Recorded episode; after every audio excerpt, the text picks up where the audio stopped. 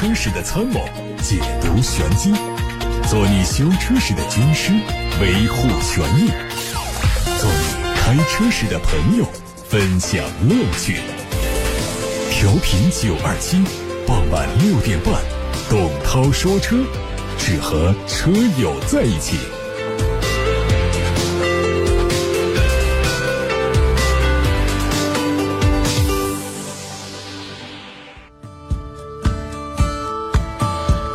大家晚上好，我是董涛，欢迎来到今天晚上的董涛说车直播时间。在节目直播的过程当中，大家可以把买车、选车、用车的疑问发送到直播间。提问的方式是打电话八六八六六六六六，或者通过董涛说车微信公众号“董涛说车”微博留言。收听节目直播的方式，除了通过调频九二七的电波之外，还可以通过蜻蜓 FM 以及喜马拉雅等平台同步收听。看今天的汽车新闻，最近北京奔驰 A 二二零四驱版上市，一款车型售价二十九万九千八。作为新增的顶配，外观和内饰沿用现款。动力方面配备了二点零 T 的发动机，最大功率一百九十匹，拥有更加强劲的动力表现。它采用比较短的尾部设计，这个设计让整车看上去有几分轿跑的味道，而双边两出的排气也符合中国消费者的胃口，是专属打造。宝马官方发布了新款 X6 的官图，它延续全新 X5 的设计理念，车头造型和 X5 一致，车尾继续延续溜背造型，但尾灯的样式变得更加妖娆。动力方面，40i 用的是和 X5 同款的 3.0T 的直列六缸涡轮增压发动机，而 M50i 车型用的是 4.4T 的 V8。外媒说，现在的宝马 i 部门完全没有在进行 i3 和 i8 这两款车后续车型的研发工作，宝马将不再推出 i3 和 i8 的更新换代车型。具体来说，i3 和 i8 这样的独特车款是用来展示旗下最新科技的工具，而不会变成一个完整的产品线，所以它并不会像一般宝马车那样拥有完整的产品阵容。这两款车 i3、i8 都只是存在于属于他们的时。空当中，E-Pace 是捷豹旗下的一款紧凑型 SUV，从2018年进入到中国开始生产并且销售以来，累计销售两千八百多台。相比同级对手宝马 X1、奔驰 GLA、奥迪 Q3 等同级车型，它的销量还是差距很远。目前捷豹的新款 E-Pace 在中国台湾正式上市，增配了 P200 版本，并且取消了现在的 D180 柴油版。特斯拉对于它搭载的自动紧急刹车系统做了升级，并且在升级之后对外展示。这个系统由半自动驾驶系统来驱动，但是并不是选购了这个系统的车主的专属功能。那些没有购买设计包的车主也可以使用这个系统。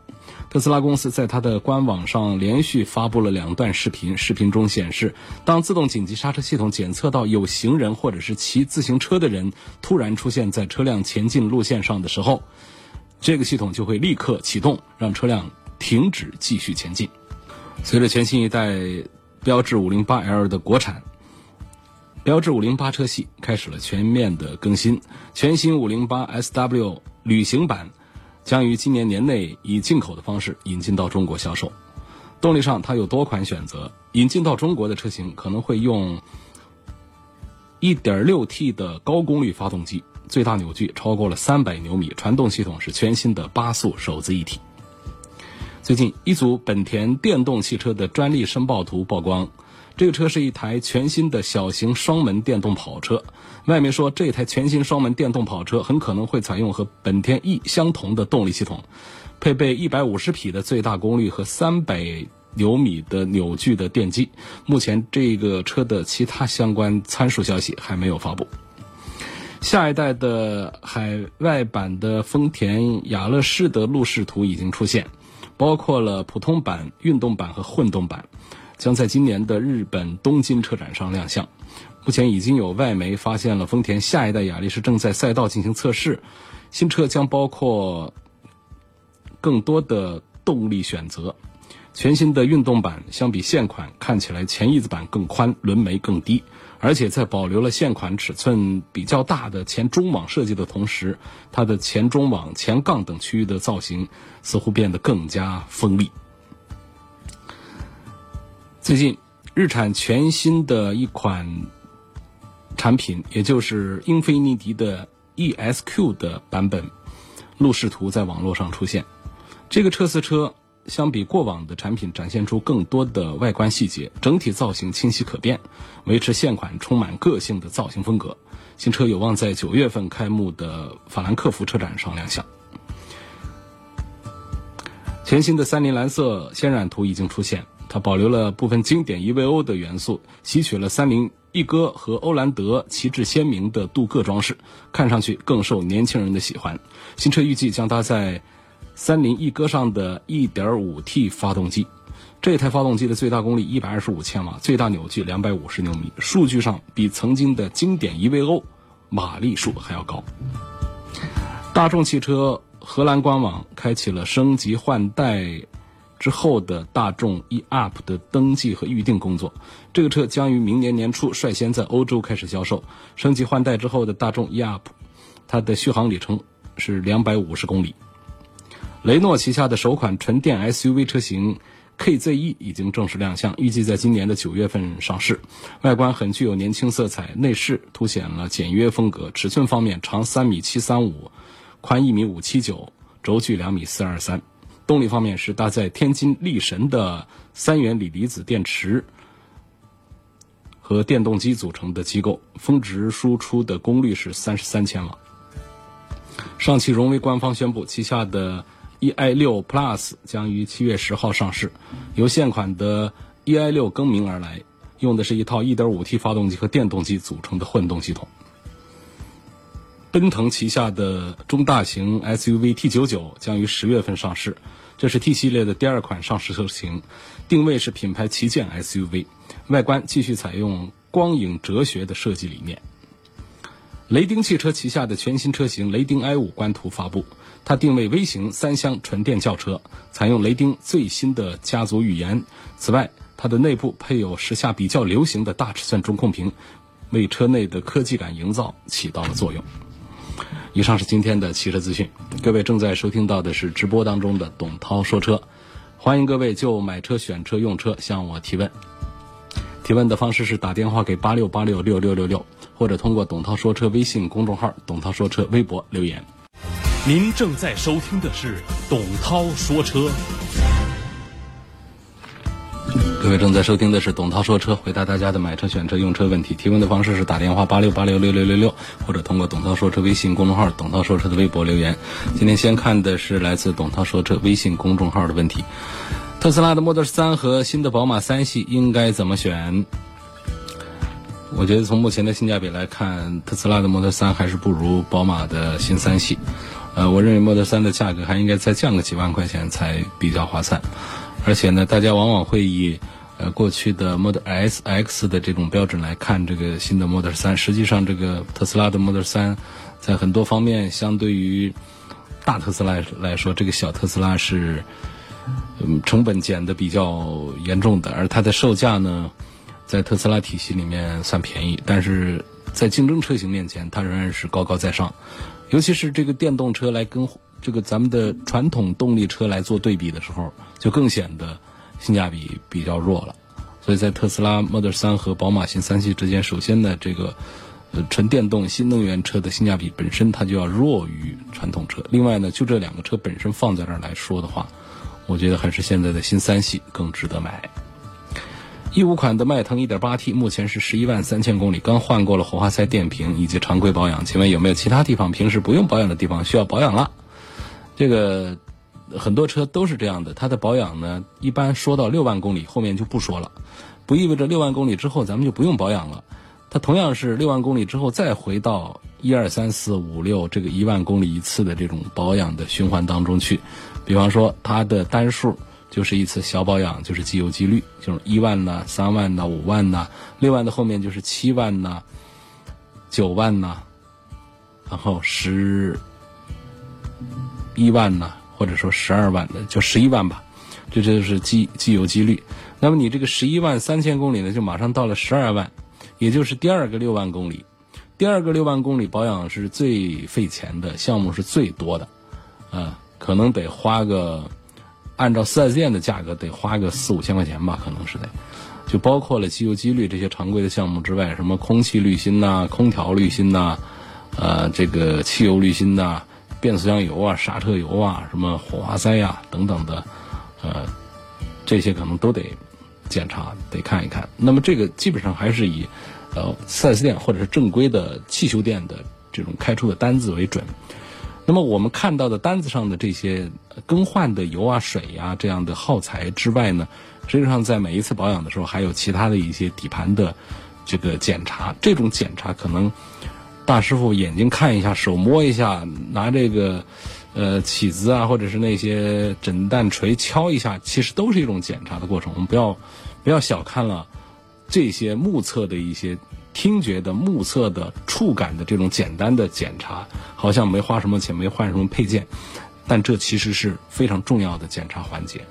啊，其他的还有一些你看不到的，包括师傅一上去把你喇叭按了一下，实际上在看你喇叭是不是好的；把灯光眨了一下，转向灯打了一下，这都是在检查，这都是我们的保养的项目之一。所以我们不能把一次保养简单的看作为就是换了一次机油机滤吧。其实车身上呢，很多的部件，呃，常用的一些功能，都是要在保养的时候做一番检查的。本田、丰田谁的混合动力可靠？他们电池都不一样，镍氢电池是不是落后了？呃，这个，嗯，丰田、本田的谁的混合动力更可靠？这个问题没法说。我觉得可靠程度都挺好的，只是他们的。混合动力的原理呢是各成一个门派，这个一个少林派，一个武当派。你说少林派厉害还是武当派厉害？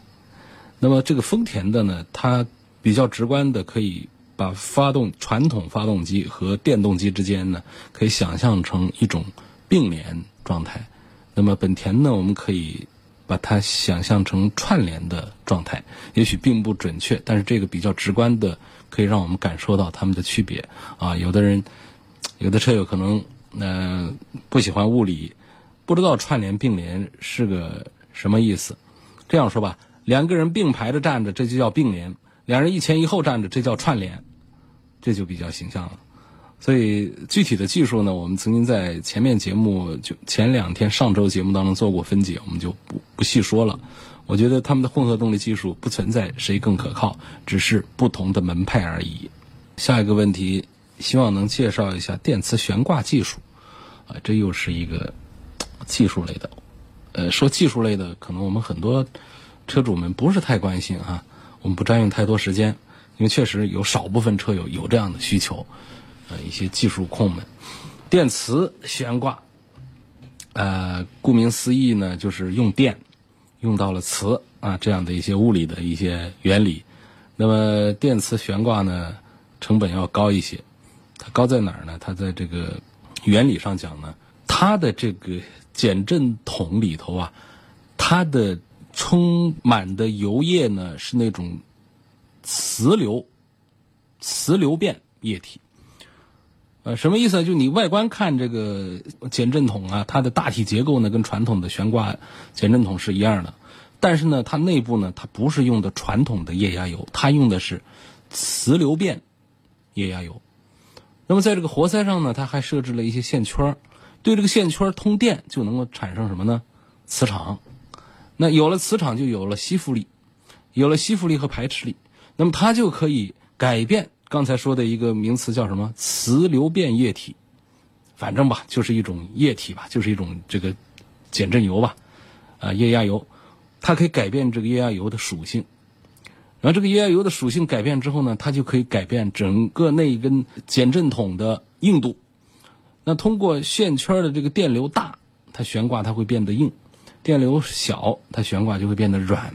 那么它是可以根据路面的状态，电是最快的，路面起伏，那它赶紧的调整这个啊电流的强度，让这个悬挂变得什么呢？软。如果这个路面比较平整，甚至它监测到。我们的速度还比较快，甚至监测到弯道，这个时候呢，它会把电流调大，让悬挂变硬，让车身的姿态免于大幅度的倾斜。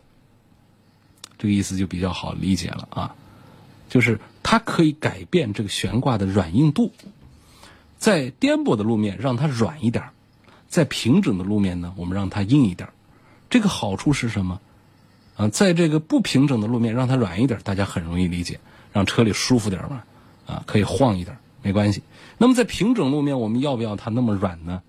直线没问题，实际上还是硬一点，包括直线上呢，刹车也都会比较安全一些。那么我们只主要是车不仅仅是直线跑，它还会转弯。就算在直线上跑，我们遇到一些路况也需要调整一下方向。那么更多的情况下是左转右转。有大弯有小弯，那么在弯道当中呢，我们需要车辆的姿态要平稳一点，不要侧倾的太厉害。一个离心力的一个惯性的作用一加上去，车子往哪个方向转弯，那么车子就往相反的方向就歪。这个歪倒，车里的人不舒服，实际上呢，对整车的这个动态的稳定性是有。妨碍的，甚至是对于它的行车的安全性都是有影响的。那这时候如果说是比比较硬的悬挂，车身的姿态就好一些嘛。所以呢，实际上我们的一部车在行驶的过程当中，既需要它软的时候，也需要它硬的时候。那么这个电磁悬挂呢，它通过这个刚才讲的那套原理呢，就在这个车上实现了这么一种动态的管理。你不要指望它有很大很明显的效果啊。电磁悬挂其实效果并不是太明显，它跟那个还有另外一种悬挂叫空气悬挂，可以调高啊高低。那个有一些广告片上前面有一滩子水，咱们噔升高一点啊，前面我们是平坦的大路，我们把它降低一点，跑高速跑得稳一点。这这个其实我们平时生活当中啊都不用的。我我经常在节目里讲，有一些鸡肋配置，我都把这个空气悬挂放进去，几万块钱一套的成本的进去，我们平时用的机会是非常少，而且搞不好还容易坏。那坏起来可麻烦。相对讲，电磁悬挂呢，它没那么复杂，没有什么空气罐啊那些空气悬挂那一套东西，它的故障率要低一些。然后呢，它也没必要说调高调低调那么，它只是在运动过程当中，车辆行驶过程当中，迅速的每秒钟几千次的它来调整这个软硬度，让我们车辆的舒适性和安全性可以兼具。虽然幅度不大，那同时它成本也不高啊。所以这是其实电磁悬挂电主动式电磁悬挂，它是在这方面是。有它的优势的，就是它的操控性肯定，包括它的舒适性，都要比普通的悬挂要啊好一些的。那使用了电磁悬挂的车，转向响应就更加的迅速，能够获得更高的车速。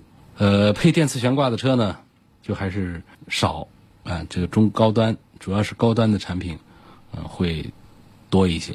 呃，像凯迪拉克、雷克萨斯啊，凯迪拉克是比较早用这个电磁悬挂的一个一个品牌。还有其他的一些产品上都在采用，呃，这么一种悬挂的技术。这以上是纯技术派的这个电磁悬挂技术的呃分解，不说了啊，好多人估计都听不下去了。来看推车啊，我今年三十四岁，呃，希望推荐一款适合家用和商用的车，预算三十万元左右，开个两年左右呢就会换。嗯，我主要考虑就是保值率要高，个人倾向于奥迪 A 四。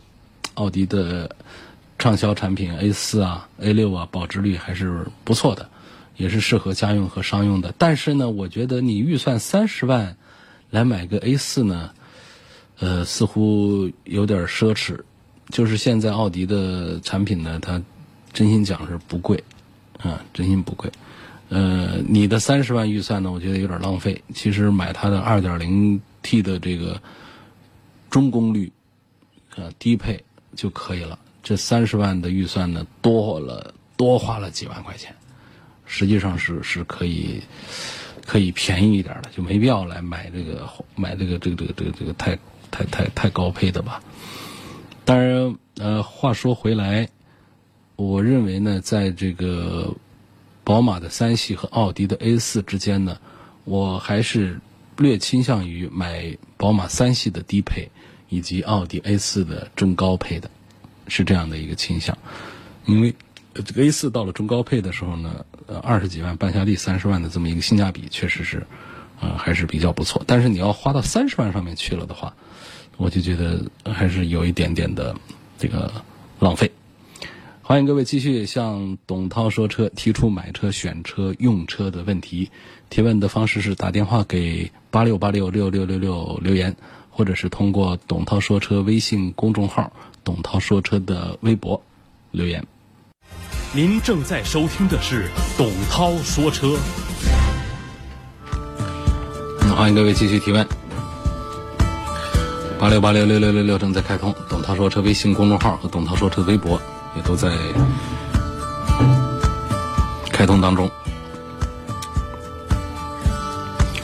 有个网友在微信公众号上问：“嗯，新闻里说奔驰的 A 二零是什么车？奔驰没有 A 二零啊，奔驰的 A 级车分幺八零和二零零，呃，没有两位数来说的。”它只有在 AMG 版本上才会用啊四三四五啊这样的一些这个呃说法，那么其他版本基本上都是用三位数来表达这个车的这个马力啊 A 幺八零 A 两百啊 A 二二零等等这样的说法。他问年底买还能不能买到 ATS-L？呃，这个难说，因为这个产品是要停产的，现在打折优惠的幅度非常大啊，还是。比较值得买的，ATS-L 的下一代呢，呃，应该是这个 CT 五，啊，因为这 ATS-R 呢，它作为一个性能很不错的一个车，但是一直干不过宝马三系，呃，干不过呢，但是它也赚了很多的这个这个眼球，嗯，廉价豪车美名扬，也算是为了凯迪拉克品牌的发展立下了汗马功劳的一款工薪车型。相当一部分年轻人成为豪华车的车主，但是呢，满打满算，这个 ATS-L 上市已经有有六年了，所以呃该换代了。那它它是它这个换代呢，它不像是说一个呃这个三系啊从第六代变成第七代，它是直接把它给干掉啊，然后重新生产一个车，呃叫做这个这个这个这个叫 CT 四，或者说是。呃，这个 CT 五吧，CT 应该是叫叫 CT 五，这个叫做全新的后驱轿车，啊，呃，这个车呢可能还是前置后驱，高配车型会加四驱，动力还是 2.0T、3.0T 两种这个这个涡轮增压的动力，而且会用时速的变速箱，也就是说，在中国市场上基本上就是沿用如今的 CT 六的动力总成。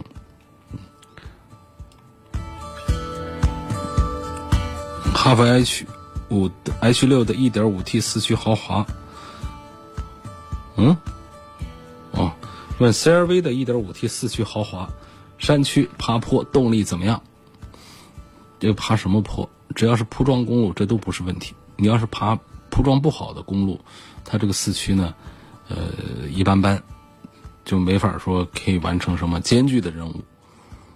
这个 1.5T 的这个动力其实跑公路还是不弱的，不过要用来爬山的话呢，这点扭矩还是呃塞不了牙缝。那么零百加速多少秒钟才会让人感觉到动力随叫随到？这个是相当于问酒量，到底多少酒才能把人喝醉？有的人一口就醉，有的人呢两斤还没。还没开始，所以它这个零百加速也是因人而异的感觉。有的人开个零百加速十三秒的车已经，呃，吓得不得了，觉得这车太快了。有的人开超跑三秒钟的，还觉得不行，我下次得，我得我得努力使劲儿换一个两点九秒的。那就零点一秒钟就有区别吗？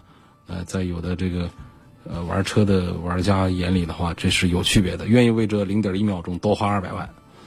就这样等，其实每一个人的对动力的感觉不一样，但是呢，我们总得说一个大概齐的一个标准，让大家能够有个印象啊。呃，多少人会觉得动力比较跟脚，就是油门下去，车子跟着就就就速度就起来，啊，不要有延迟，不要拖拖拉拉、拖泥带水的这种感觉。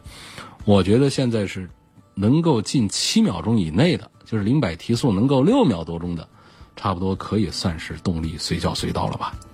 啊，六秒六秒钟六秒多钟的，这实际上呢，六秒多钟的，在我们很多这个四十万左右这个价位的产品里面，呃，奔驰、宝马、奥迪的车里面，我们都是能够找到的，呃，并且不难不难找到，一些这个高功率的，它是可以可以达到这个效果，比尤其像奥迪他们家的，就习惯于做成这样子的呃一种效果的，呃，七秒钟以内，也就零百提速六秒多钟。通常来说，如果说它是在七秒开外的话，呃，七点一秒也好，八点几秒也好，这种，呃，其实也还比较好用了。但是呢，你要叫跟脚随叫随到的话，可能还有点吃力，还不一定让绝大多数人都觉得是这样的。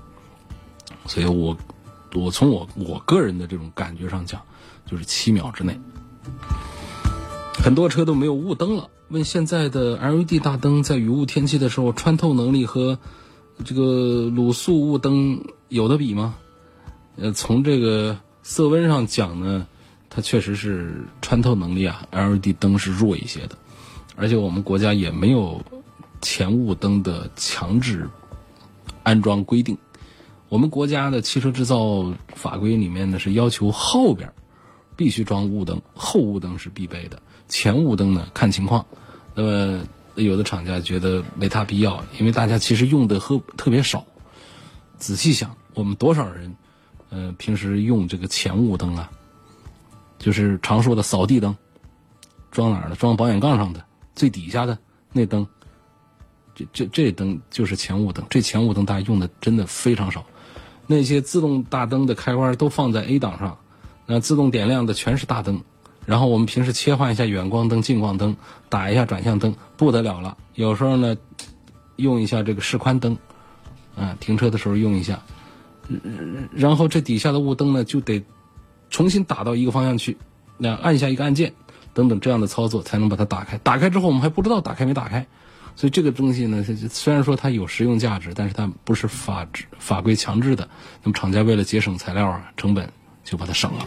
您正在收听的是董涛说车。好，继续来解答大家的问题。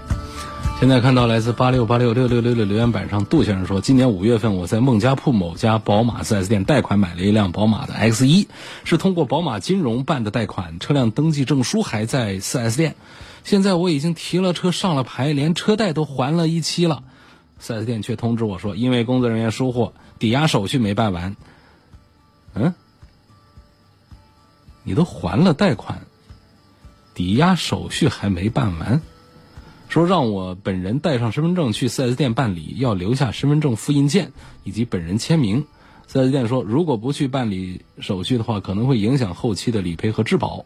我觉得 4S 店说法不合理，因为我已经提了车，手续应该已经办完，而且是 4S 店通知的，我不是宝马金融。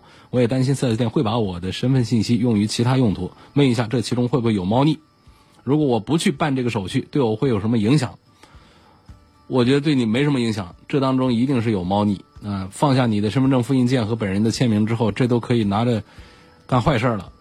这这四 S 店是在蒙你啊！孟家铺是哪儿的？好像不是武汉的吧？是武汉的吗？孟家铺的一家宝马四 S 店。呃，我觉得这个是不对头的。你车已经提了，上了牌照，车贷都还了一期，如果有抵押手续没办完的话，是不会出现这个。这个车贷是不可能给你办完结的，就算是有什么疏忽，一晚也都是 4S 店的。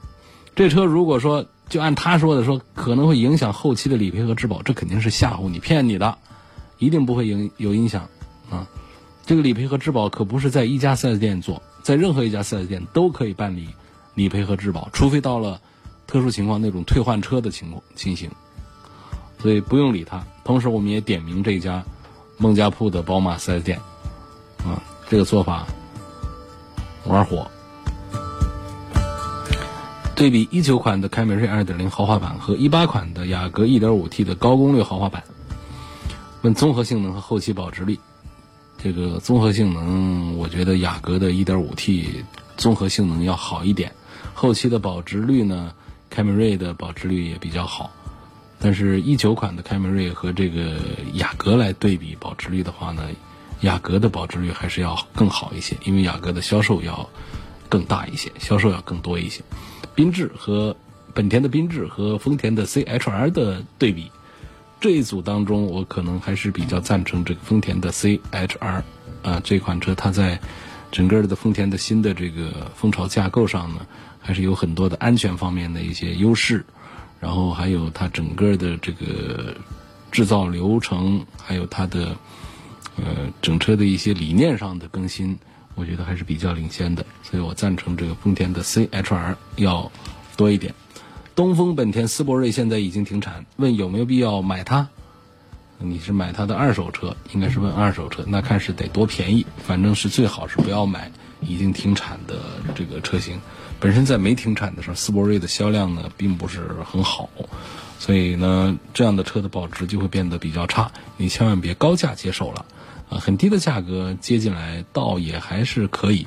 不过呢，如果出现一些常用配件的更换的时候呢，你也会体会到这种停产车要麻烦一些。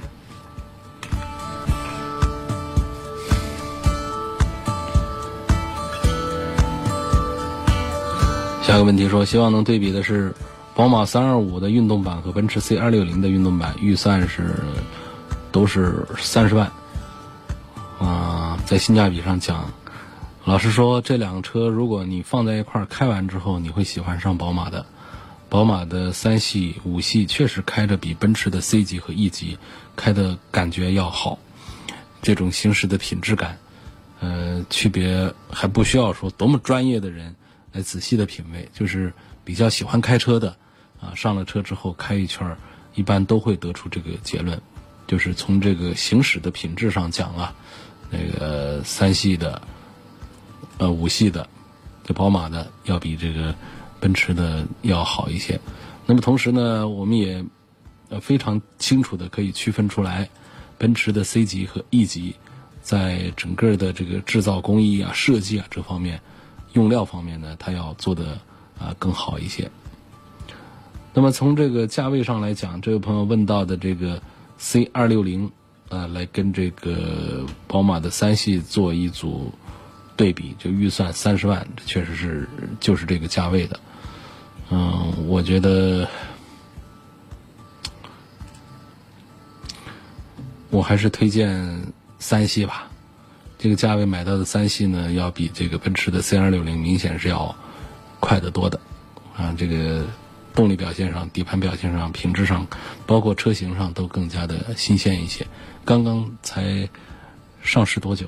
有一个月吗？嗯，就是主要是什么呢？现在三系啊，这个价格呢，我们还期待它能够能够再降一点，就更显得性价比。或者说，呃，三系能不能说再推一个？更低配一点的版本就挺好，因为这它现在叫三二五呢，它不是过去的那个呃这个六缸三二五，早期的三二五呢可是六缸三二五，但现在它其实就是一个二点零 T 的低功率啊，它其实应该严格按照上一代的，我刚才说的六缸是上上一代了，按照上一代来说的话，它其实就是一个三二零了啊，就是个三二零，但是它这一代呢，它直接把这个三二五写上去了。三二五，这是宝马历史上就是上一代的上一代三系，上一代的上一代的三系啊，很经典的一个尾标。看到三二五，大家都觉得 这是一台好车，这是一个喜欢车的人啊买的一台三系。那么在上一代的时候呢，嗯，弄得比较膈应，所以这一代呢，他把这个三二五又把它重新恢复到这个尾标。但是呢，稍微有一点名名不副实，就是它，我觉得这个尾标上打上三二五啊。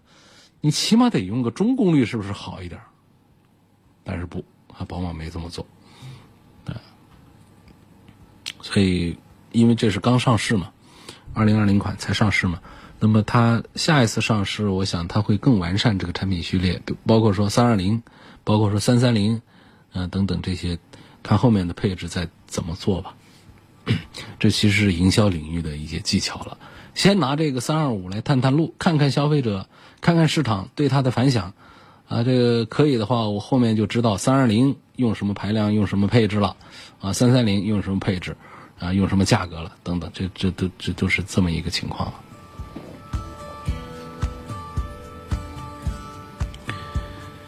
手动挡的车停在有坡度的路面的时候，正确的停车步骤是怎样的？哎呦，我也好久没开手动挡了，我回想一下啊。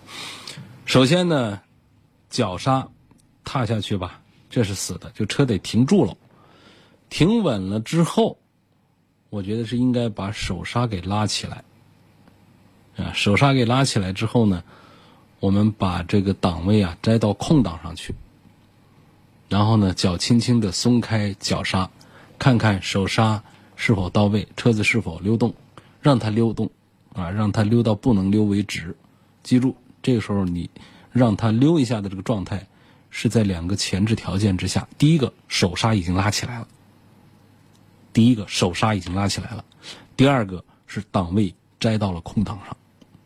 啊，在这两个前提下，你把你的脚刹把它悄悄松开，一直到车子不动为止。